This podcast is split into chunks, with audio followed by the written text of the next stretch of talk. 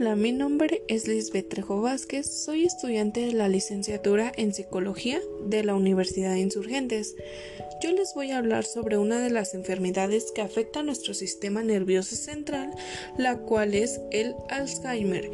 Estoy muy complacida de compartir con ustedes este tema, ya que a mí me ha interesado y sé que para ustedes es muy significativo.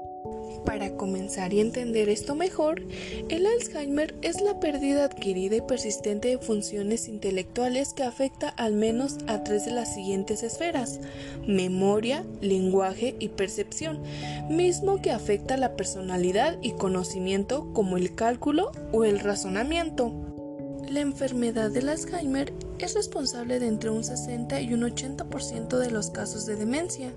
El factor de riesgo conocido más importante es el aumento de la edad y se da a los mayores de 65 años.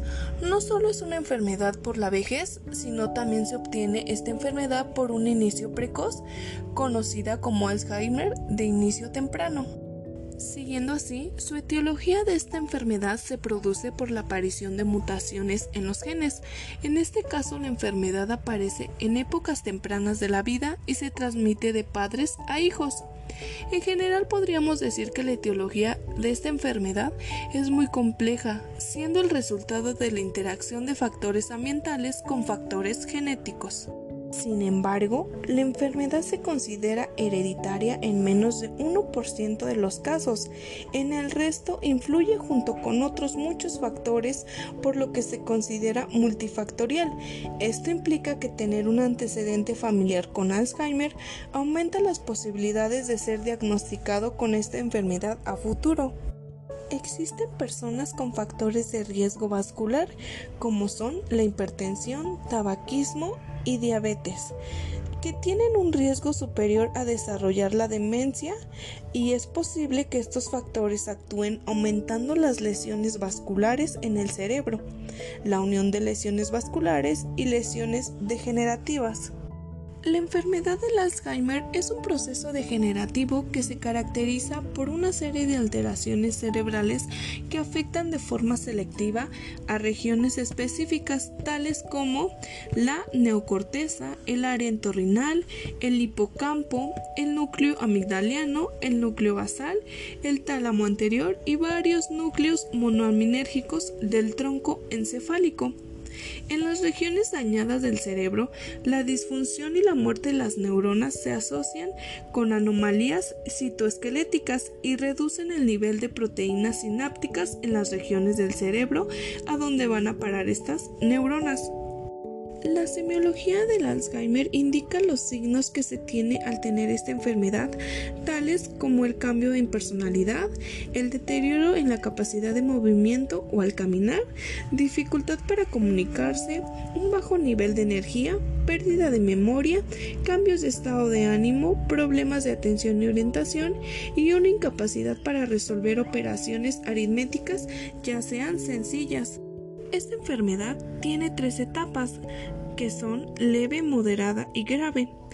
La leve representa la etapa 1, que es el principio de su afección en las personas con la enfermedad del Alzheimer. Ellas pueden presentar los siguientes síntomas. Pueden ser lentos en su habla, experimentan cambios leves de pérdida de memoria, tienen dificultad para aprender cosas nuevas, pierden la energía y espontaneidad, aunque los demás no lo puedan notar, pierden el hilo del pensamiento a mitad de frase, todavía realizan actividades básicas en forma independiente, pero tal vez necesitan ayuda con las tareas más complicadas. La segunda etapa es la moderada.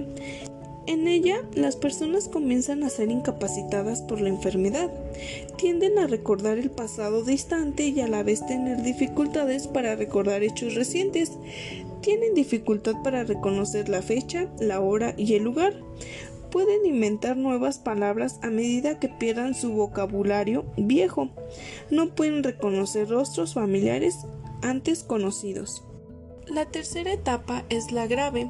Esta es la etapa final en donde los pacientes con Alzheimer pierden la capacidad de masticar o tragar alimentos, quedan postrados en cama y se vuelven vulnerables a la neumonía y otras enfermedades, se vuelven cada vez menos receptivos, pierden el control corporal y necesitan atención constante y ya no reconocen a nadie.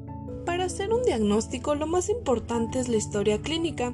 Existen otras pruebas que pueden ayudar al especialista a entender esto mejor, tales como una historia médica completa que incluye información sobre la salud general de la persona, pruebas diagnosticadas médicas, tales como los exámenes de sangre y de orina, que ayudan al profesional a entender otras posibles enfermedades que causan estos síntomas, un examen neuropsicológico para medir la memoria y exámenes del cerebro con escáner TAC o con resonancia magnética nuclear que permiten al profesional ver si hay algo que no parezca normal.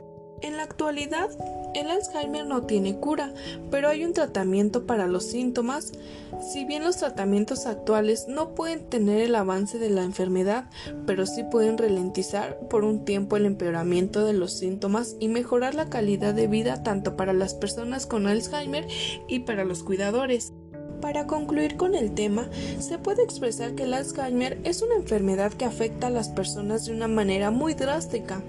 Con el paso del tiempo se va perdiendo la noción del pensamiento, los recuerdos y el razonamiento generando esta enfermedad un gran impacto para quien la padece, familia y amigos.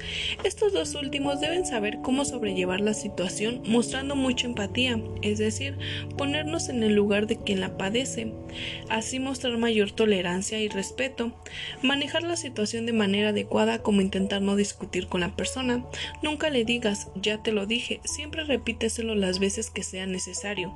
Y cambiar el no puedes por haz lo que puedas para que se sienta capaz de las cosas, la persona que llega a sufrir esta enfermedad puede presentar algunas reacciones como agresividad, depresión, ansias y aislamiento. También se puede mencionar que existen factores que hacen que se genere el Alzheimer no solamente por un deterioro de envejecimiento, sino que también puede deberse a un riesgo vascular, como se mencionó el de la hipertensión, tabaquismo o la diabetes, que tienen un riesgo superior a desarrollar la demencia. Gracias y espero les haya gustado este tema.